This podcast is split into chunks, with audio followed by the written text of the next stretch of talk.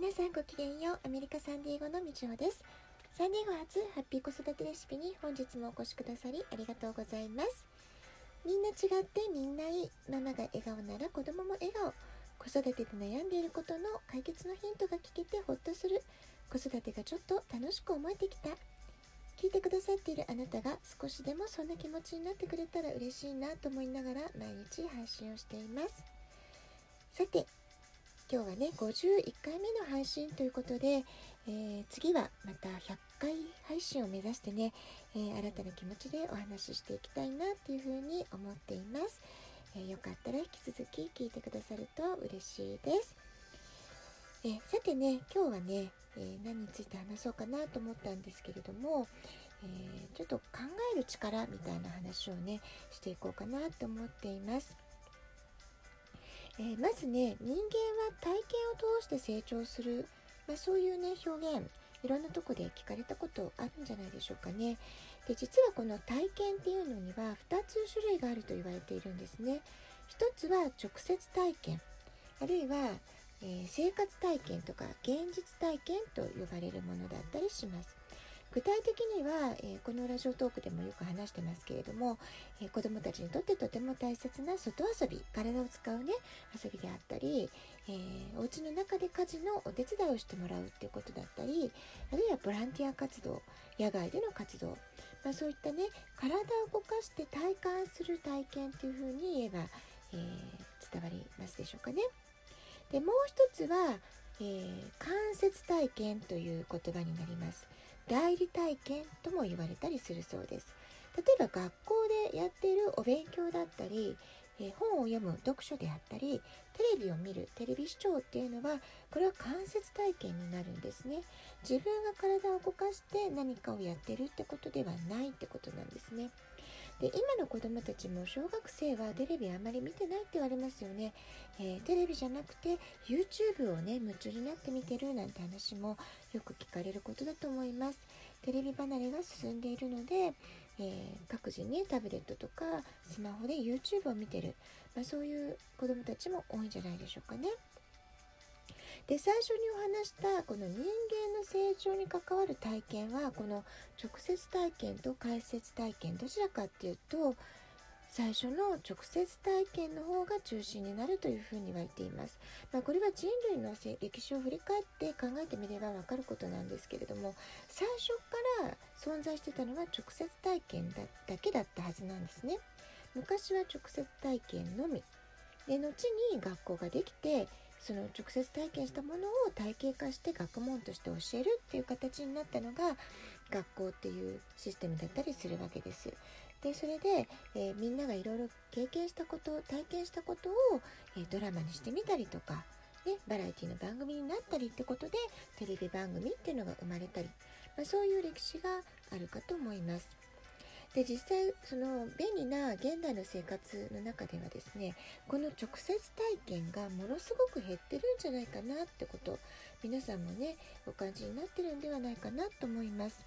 で私も子どもたちを指導していますと例えばまあうちの息子の時でも多分そのテレビの見過ぎは良くないとかゲームが良くないとかね、まあ、そういった問題って、えー、まあ、10年ぐらい前からもあったと思うんですけれどもさらにこの10年間でテクノロジーがとても発達してますので今私が幼い子どもたち特に小学校低学年ぐらいの子どもたちと接して感じるのはちょっと自分で考える力っていうのが弱くなってきてるんじゃないかなっていうことをね感じることが結構あったんですね。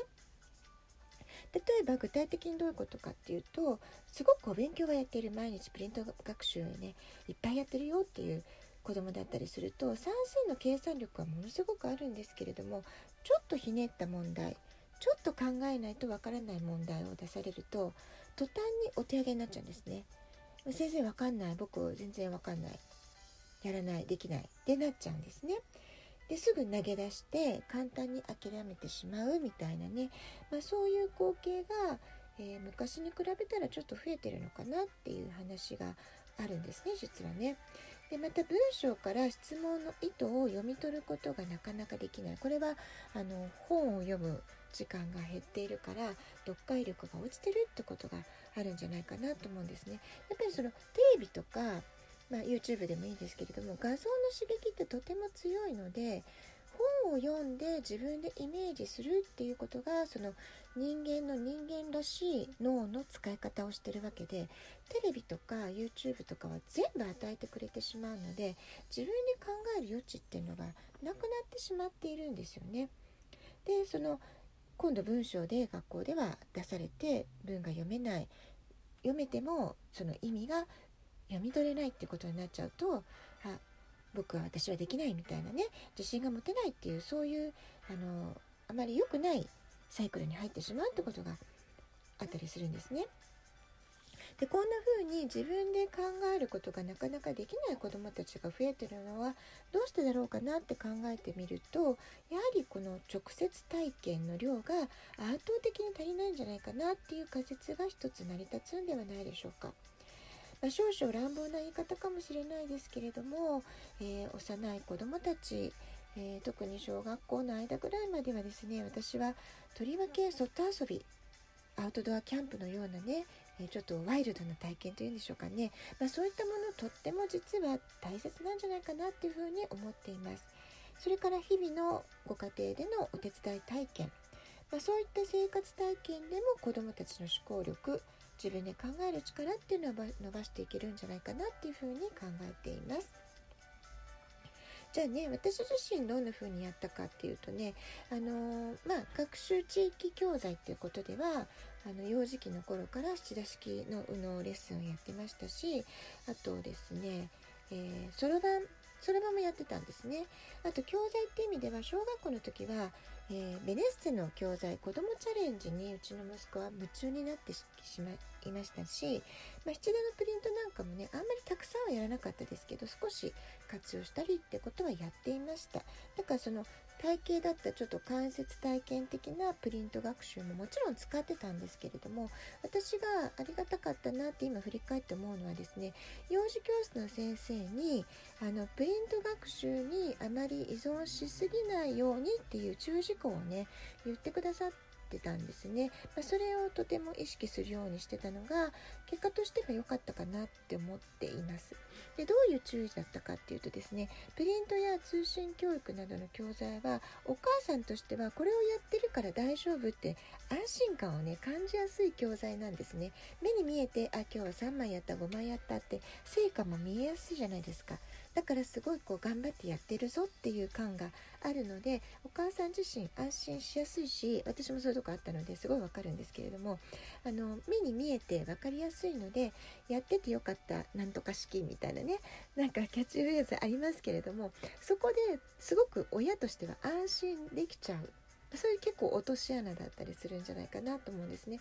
もちろんプリント学習にはいいとこたくさんあります。毎日コツコツと取り組む、えー、忍耐力とか継続する努力の大切さとかねいい習慣を身につけるってそういう素晴らしいメリットもあるんですけれどもただ使い方を間違えてしまうと与えられたものしかやらない与えられないと考えようとしないってこう受け身の思考になってしまったりこれさえやっておけば大丈夫っていうマインドセット狭い視野に陥ってしまうリスクもあるっていうことなんですね、まあ、そこをねちょっと気をつけておいてもらえるといいんじゃないかなと思います。それからあの学習教材によってはですねレベル分けみたいなのがあって早くランプスアランクアップするのが偉いんだぞみたいにね子供が勘違いしやすかったりするんですねでそうすると上のレベルにいる子がそうでない同級生を「えー、なんとかちゃんってまだそんなに同じ学年なのになんとかクラスなの?」ってバカにしちゃったりとかいじめにねつながっちゃうような場面って私何度も見てきたんですね。あるいは日本でも小学校の時からお受験の塾に通っている子あるいは補習塾に通っている子でその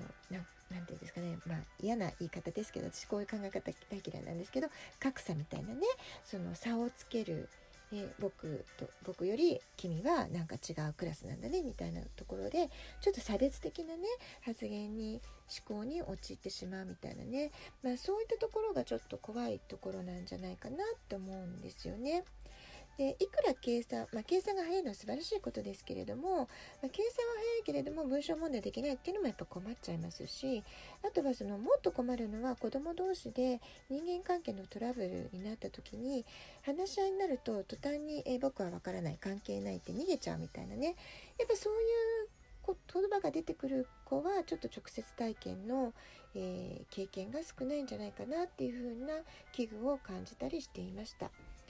塾が良いとかそういう教材をね私否定するつもりは全くないんですけれども、まあ、その子の個性とか勉強のやり方それが合ってたらあの効果があることだと思います。でただそれがね全ては全てではないよっていう視点が、えー、忘れないでほしいなと思うんですね特に親御さん親がしっかり、まあ、その学習できるできないっていうのはその価値観はそれが人間の、えー、価値を決める全てのものではないっていうことですかね。